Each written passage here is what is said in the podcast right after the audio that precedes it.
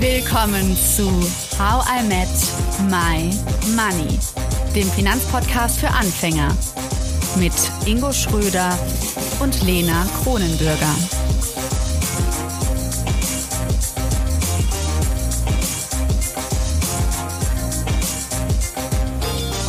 Hallo Ingo. Hallo Lena. Ingo, ich weiß nicht, was du immer äh, in deinen den Spam-Ordner so findest. Aber als ich heute Morgen meine E-Mails gecheckt habe, habe ich mal wieder die folgende Nachricht bekommen. Bitcoin Millionaires, you could earn so und so viel Geld. Ähm, also ich könnte reich werden anscheinend. ja, ich kenne das. Oder ich muss meinem Großvater in Südafrika 5 Millionen Anzahlung geben auf seine 50 Millionen. Das kriege ich auch manchmal. okay, hat das was mit Bitcoin zu tun? Weil das ist unser Thema heute. Nicht ablenken. nee, wahrscheinlich nicht. Aber genau, heute, umso gespannter. Ja, heute geht es also weiter in unserer Investitionsreihe. Und damit wir Bitcoins tatsächlich greifen können, müssen wir zunächst die Technologie dahinter verstehen, die Blockchain. Und deshalb begrüße ich nun ganz herzlich unseren heutigen Experten, Herrn Professor Dr. Philipp Sandner. Hallo Philipp. So, hallo Leno, hallo Ingo.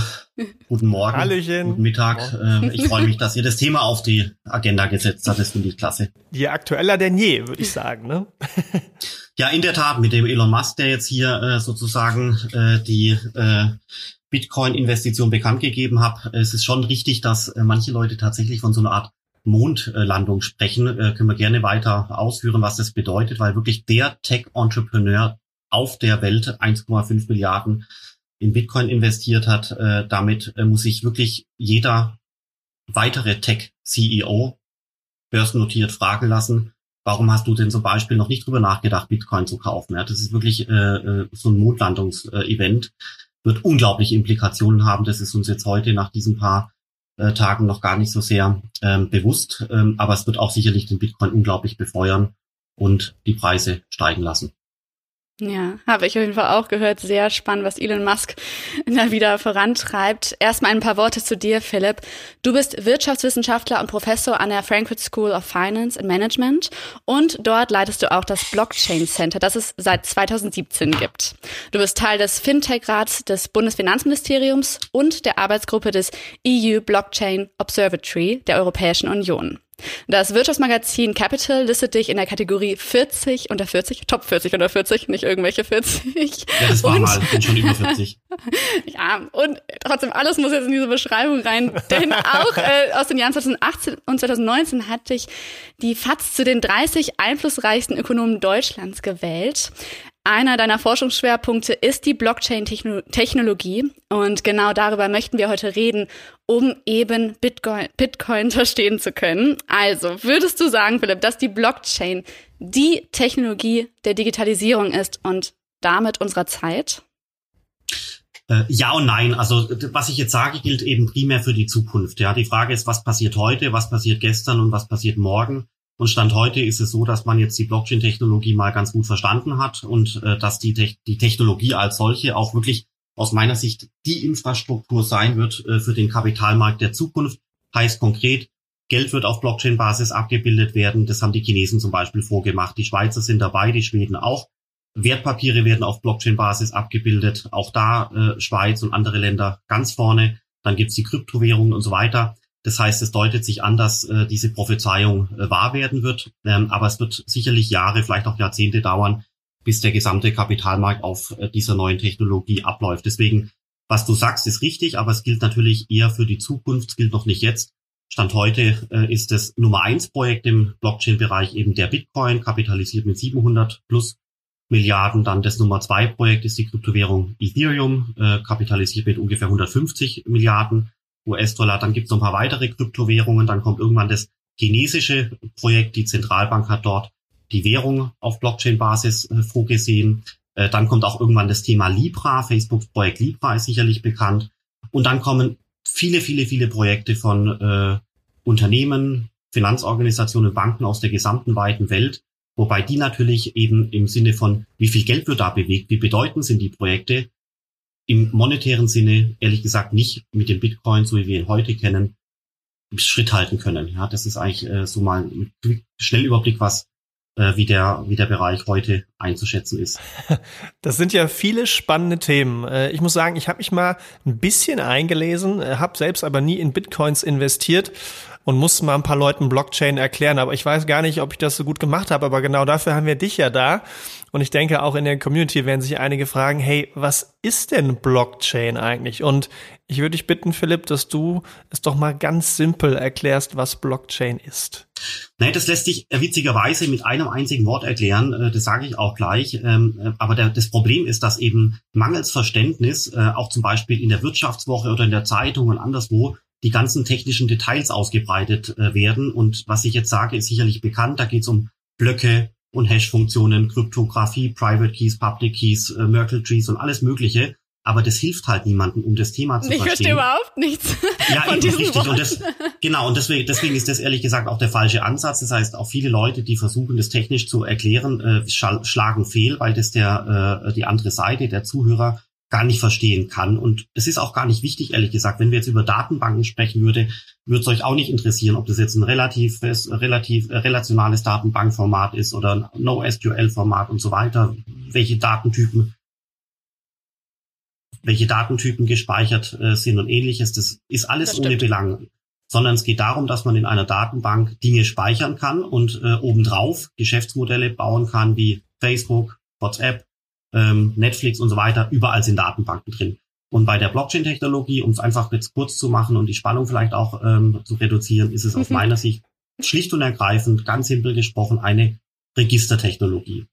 Alles, was ich sinnvollerweise in einem Register führen lassen kann, lässt sich grundsätzlich potenziell in einem Blockchain-System abspeichern. Das könnte zum Beispiel natürlich die Aktie sein, die in dem Aktienbuch angelegt ist. Das ist ja schon mal äh, das Register. Das betrifft in weiter Ferne aber auch das Grundbuch, auch ein Register. Das betrifft das Handelsregister, das betrifft das Meldewesen. Mit dem Personalausweis bin ich quasi auch nummeriert und Teil eines Registers, also ich als Philipp, äh, ihr auch. Äh, dann natürlich der Geldschein mit der Geldscheinnummer ist auch ein registriertes äh, Ding. Und alle diese Wertgegenstände, die eben heute in Registern geführt werden, werden sich übermorgen ähm, hier und da als Blockchain-Kandidaten herausstellen. Und damit ist das Thema Blockchain eigentlich äh, im Kern schon mal erklärt. Es ist eine Registertechnologie und alle Wertgegenstände, alle Vermögensgegenstände, alle Dinge, äh, die quasi in einem Register zu Organisationszwecken geführt sind, lassen sich in ein Blockchain-System übertragen. Und jetzt sage ich noch, noch kurz einen ganz wesentlichen Satz dazu. Das heißt, das Register ist tauglich, äh, Eigentum an Dingen, Eigentum an Assets, Eigentum an äh, digitalen Items festzustellen, also Bitcoin, Euro, Aktie und so weiter. Und die Registertechnologie Blockchain hilft eben dabei zu ermessen, wem gehört zum Beispiel welche Aktie oder welcher Euro oder welcher Bitcoin. Das macht die Blockchain-Technologie im Kern. Wem gehört was? Also digitale Zuweisung von Eigentum. Und jetzt gab es schlaue Techniker, die haben gesagt, wir treiben das nochmal eine Ecke weiter und wir nutzen nicht nur diese Register-Eigentumszuweisungsfunktion von der Blockchain-Technologie, sondern wir entwerfen noch etwas, was Smart Contract heißt. Das heißt, äh, im Kern handelt es sich hier um kleine Mini-Computerprogramme, also quasi kleine Computerskripte, mhm. die zum Beispiel dann durchlaufen, die ausgeführt werden und die dann auf das Register zugreifen und dann das Register verändern. Also wenn ich zum Beispiel eine Dauerüberweisung mache für meine Miete, für das, für die Wohnung, der ich wohne, dann heißt es ja, dass einmal im Monat am ersten eines Monats zum Beispiel 1000 Euro von meinem Konto auf das Konto des Vermieters geschoben werden. Ja. ja. das macht heute halt irgendwie so eine programmierte Logik irgendwo bei der Bank. Aber es könnte in der Blockchain-Logik eben ein sogenannter Smart Contract sein, der pünktlich immer am ersten eines Monats ausgeführt wird und dann eben auf das Register zugreift, wo mein Geld gespeichert ist, 1000 äh, Items, 1000 Euros, 1000 Bitcoins, whatever bei mir rausnimmt und eben transferiert auf Basis der Blockchain-Technologie hin zu dem äh, Vermieter, der natürlich den Anspruch hat auf die 1000 Euro. Ja, einfach mal ganz bildlich dargesprochen. Natürlich fragt man sich jetzt, wozu braucht man das und so weiter. Ähm, genau, ähm, das wäre jetzt nämlich meine Frage. Also wenn ich doch eh einen Dauerauftrag habe, der, automatisiert, der automatisiert funktioniert, wo, wo wäre jetzt der Vorteil bei der Blockchain-Technologie, wenn ich die anwenden würde? Ja, also vollkommen richtig. Also äh, der, der Punkt ist der, wenn du zum Beispiel Auslandsgeschäfte machst, also eine, eine, eine solche, ähm, also Financial Services mit dem Ausland, sei es ein Treuhandprozess oder eben eine Dauerüberweisung und ähnliches, ja, von hier nach Südkorea, ähm, das musst du mir erstmal beweisen, dass das genauso unkompliziert funktioniert. Mhm. äh, okay. wie dein äh, Mietvertrag. Ja, das, da wird's halt knifflig. Und aber also gibt es quasi keine Grenzen in Banken. Also sonst habe ich Bankensysteme. Äh, äh, zum Beispiel wäre es jetzt auch, wenn du es mit einem Ausweis gesprochen hast. Ich versuche das jetzt für mich einfach zu übersetzen. Ich bin so ein sehr bildlicher Mensch. Ähm, und das würde ja bedeuten, würde ich jetzt meinen Personalausweis, wir nehmen mal nach äh, Südkorea oder meinen Reisepass übermitteln wollen, dann würde das quasi über Blockchain, wenn ich darüber registriert wäre mit meinen Personalien, super einfach und in Echtzeit funktionieren. Und ähm, so äh, andersherum wäre es halt so, dass das halt wie mit dem Bankkonto halt länger dauert, weil halt eben diese Bankensysteme nicht äh, grenzenlos sind, sondern halt gewisse Hürden haben. So würde ich es mir jetzt vorstellen. Absolut richtig. Ja, doch absolut richtig. Also die, die Killer-Anwendungen in dem Blockchain-Bereich haben aus meiner Sicht sehr, sehr, sehr oft, nicht immer, aber sehr oft mit dem Kapitalmarkt zu tun. Also wie gesagt, Geld auf mhm. Blockchain-Basis, Aktien, Bitcoin, Kryptowährungen und so weiter. Und einfach mal, um zu zeigen, ähm, was, äh, was hier möglich ist, ist halt Stand heute so, dass innerhalb eines Landes, also innerhalb von Deutschland, all das schon relativ gut funktioniert. Ja, wir haben Instant Payment. Wenn ich dir jetzt Geld überweise, dann schicke ich es jetzt weg und äh, wenn unsere Banken das äh, können, äh, beide von uns, äh, dann ist das Geld in zehn Sekunden bei dir. Wenn ich Aktien kaufe, drücke ich auf die Enter-Taste und habe innerhalb von zehn Sekunden mir quasi eine Daimler-Aktie ins Portfolio gelegt. Das klappt alles ganz toll. Aber sobald ich mich um Auslandsfinanzgeschäfte äh, äh, kümmern müsste, also zum Beispiel Geld überweisen äh, von hier nach Südkorea, dann dauert es teilweise Tage oder Wochen und die Transaktion kostet auch nicht 0 Euro Gebühr, sondern schnell mal 1, 2, 3 oder 5 ähm, Prozent äh, an Gebühr. Da sieht man, wie ineffizient es äh, im äh, Auslandsbereich ist. Und wenn ich versuche, Aktien zum Beispiel im Ausland zu kaufen, dann geht es quasi in direkter Weise überhaupt gar nicht. Äh, ich kann natürlich trotzdem eine Tesla-Aktie hier in Deutschland kaufen, aber im Hintergrund ist ein unglaubliches Räderwerk äh, in Gang gesetzt äh, worden, damit ich als Endkunde eine Tesla-Aktie kaufen kann, damit es mich für mich einfach wirkt. Aber im Hintergrund ist ein unglaublicher Maschinenraum am Werkeln, dass es tatsächlich funktioniert. Hm. Also kleines Beispiel, ich habe heute Morgen hier einen Postzettel bekommen von der Commerzbank. Ich habe nämlich 100 Schweizer Franken in die Schweiz überwiesen, Bearbeitungsgebühr 30 Euro. ja, und in einer Blockchain-Welt verschwinden exakt diese Gebühren. Mhm. Okay, wir sind jetzt schon gefühlt tief eingestiegen, wobei ich gerne bei dem ersten Bild, das du aufgemacht hast mit dem, ähm, wie ist es genannt? Registrierung? Nee, Register Registertechnologie. Registertechnologie. Ah, das, das klingt jetzt schon, obwohl das das Zauberwort ist, trotzdem kompliziert. Ist, ähm, ist es so, dass ähm, ich habe ja ein Interviewmagazin und Ingo, ich habe dir das zugeschickt, sogar 42 Magazine. Und da hatten mhm. wir bei der Digitalisierungsausgabe ein äh, Interview mit einem Experten, den du bestimmt kennst, Professor Dr. Gilbert Friedgen. Und der hat in dem Interview mit Martin, der das geführt hat, ein Bild aufgemacht, das ich euch und dir gerne präsentieren würde. Und dann kannst du dir sagen, ob du das gut findest oder nicht. Und zwar hat er gesagt, dass man sich die Blockchain als Notizbuch vorstellen kann. Also sozusagen unser Logbuch, wie bei ne, How I Met My Money Logbuch. Man nimmt das einfach mit in die Tasche. Ähm, jeder hat eins. Ähm, und wenn man in das Notizbuch reinschreibt, dann kann das von jedem gelesen werden und es kann nicht gelöscht werden. Also das ist das Besondere an diesem Blockchain-Notizbuch. Das heißt, die Transparenz ist da ganz wichtig. Geht es so in die Richtung? Wie, wie findest du dieses Bild? Passt das zu deinem Vergleich oder würdest du sagen, das ist zu simpel? Doch, das passt auf alle Fälle. Ähm, das ist quasi äh, alles, was ich gerade darge äh, dargelegt hatte, noch mal eine Ebene tiefer gelegt, ähm, äh, und zwar Hinrichtung zur Technik. Ja, ich kann quasi noch eine Ebene tiefer gehen. Da geht es dann um die technischen äh, Begriffe, da geht es um, um die Kryptographie und so weiter und so fort. Aber ich kenne den Gilbert, ja, der ist auch ein, ein, ein Spitzentyp und hat es toll erklärt. Aber ähm, wenn der jetzt gesagt hat, dass es ein unverfälschbares Notizbuch ist, was hilft dir das? Also was sind, was denkst du, wenn du sagst, okay, das ist ein unverfälschtes äh, ähm, Notizbuch, was, was, was sind die Implikationen? Also was jetzt? Sollen wir jetzt zu dem Thema eine Firma gründen oder eine Aktie kaufen wegen dem unverfälschbaren Notizbuch mhm. und so weiter und so fort. Und das ist eben genau der Punkt, wo ich der Meinung bin, äh, dass man auf der Ebene höher anfangen muss.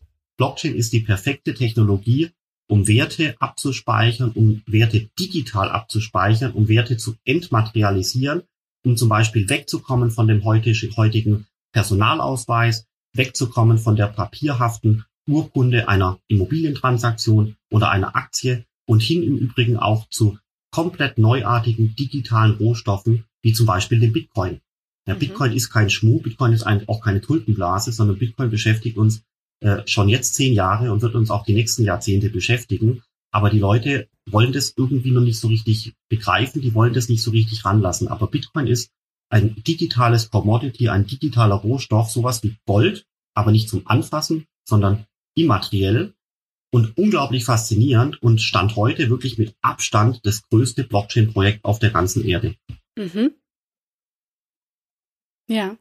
Ähm, ist es da, also wenn man jetzt zum Beispiel die, das Beispiel ja, von Bitcoin, aber auch vielleicht von dem Personalausweis nimmt, da das Tolle, dass man eben kein Vermittler mehr braucht. Also du hast es ja eben nur besprochen oder uns erzählt mit den äh, internationalen Verträgen. Man braucht also keinen mehr, der das überwacht, sondern da es ja für alle einsehbar ist, ähm, ja, kann man einfach ganz alleine sagen, das ist jetzt ein Vertrag, ich schicke dir den und äh, man muss es gar nicht mehr beweisen, denn es ist für jeden eben überprüfbar.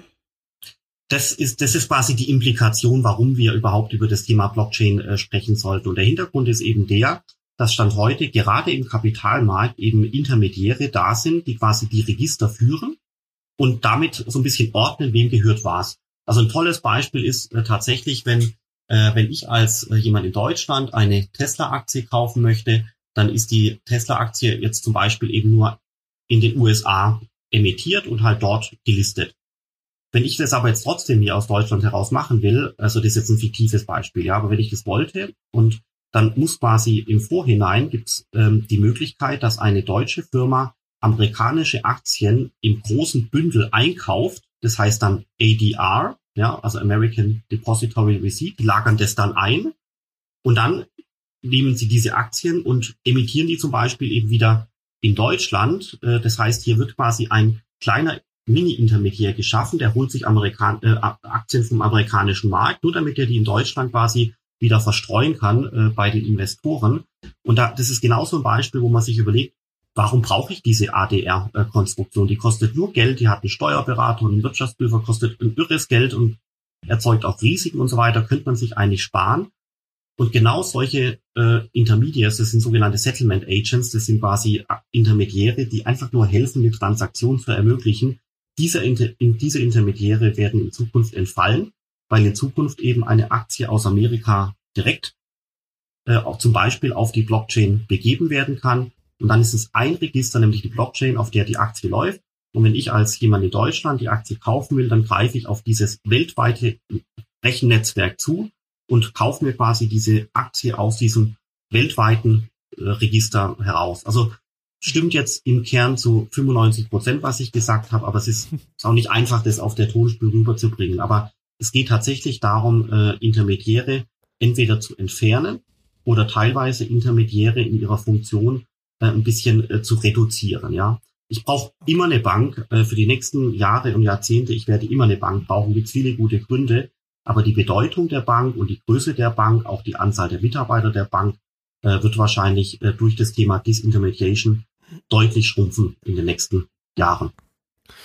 Philipp, jetzt würde ich noch mal gerne, ähm, also ich finde die Infos total wertvoll und äh, im ersten Teil unserer Podcast-Reihe mit dir wollen wir uns ja mit der Blockchain-Technologie beschäftigen und mh, mm, was denkst du denn, warum das bei den Leuten in Klammern als Frage in Deutschland noch nicht so angekommen ist?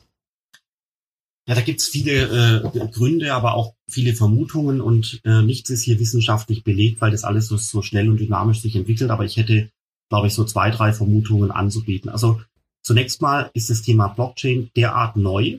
Es fühlt sich aber nicht neu an, weil die Medien ja immer so laut äh, darüber berichten, aber es ist trotzdem im Kern eigentlich noch sehr, sehr, sehr neu und eigentlich was für Techies im jetzigen Zeitpunkt. Das heißt im Umkehrschluss, dass das Thema eben bis heute noch kaum an Eingang gefunden hat in ein Curriculum bei einer Universität oder in irgendwelche äh, Kurse, Zertifikatsprogramme und so weiter. Das heißt, niemand wird eigentlich systematisch über dieses Thema ausgebildet, steckt nirgendwo in den Lehrplänen. Das heißt, die Leute, die sich damit beschäftigen, die müssen das autodidaktisch sich selber beibringen. Ja, das hat schon mal dann den Charme etwas irgendwie skurrilen, komischen und so weiter, wenn halt äh, eine tolle Universität es ihren Studenten nicht formal beibringt und das einfach nicht im Lehrplan verankert ist. Ja, das ist schon mal ein Grund.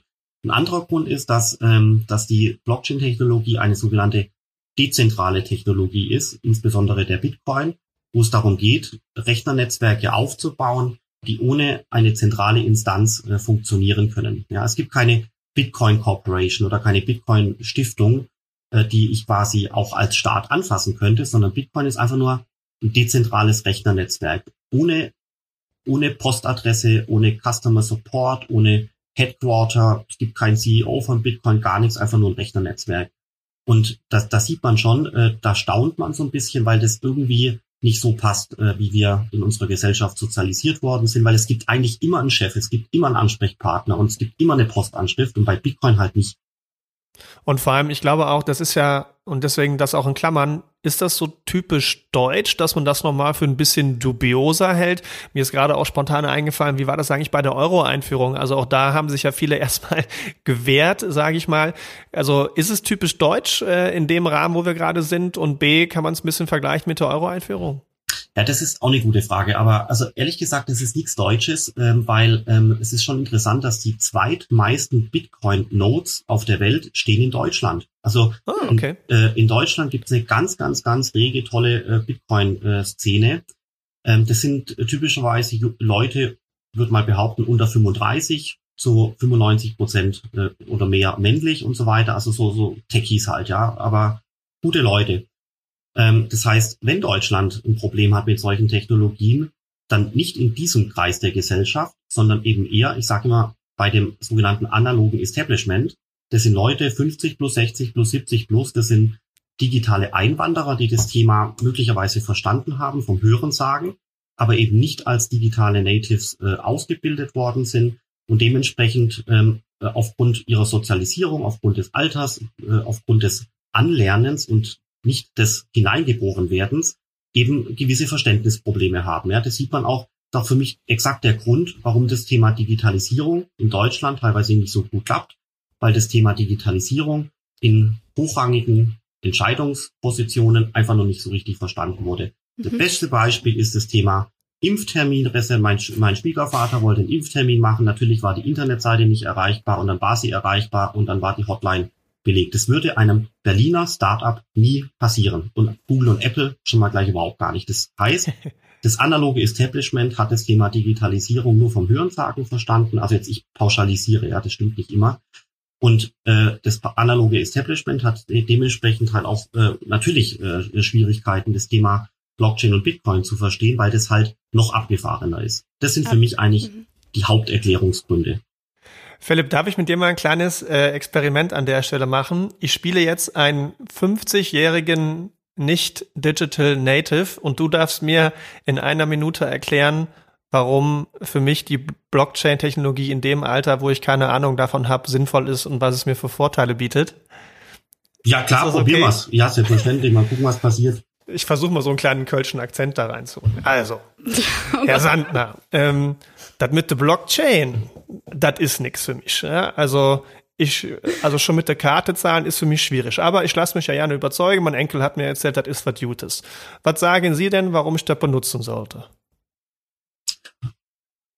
Gut, äh, interessante Frage. Warum sollte man das benutzen? Ich glaube, weil, ähm, weil, weil die Zukunft in bestimmten Bereichen, insbesondere im Kapitalmarkt, ohne Blockchain-Technologie nicht mehr vorstellbar sein wird.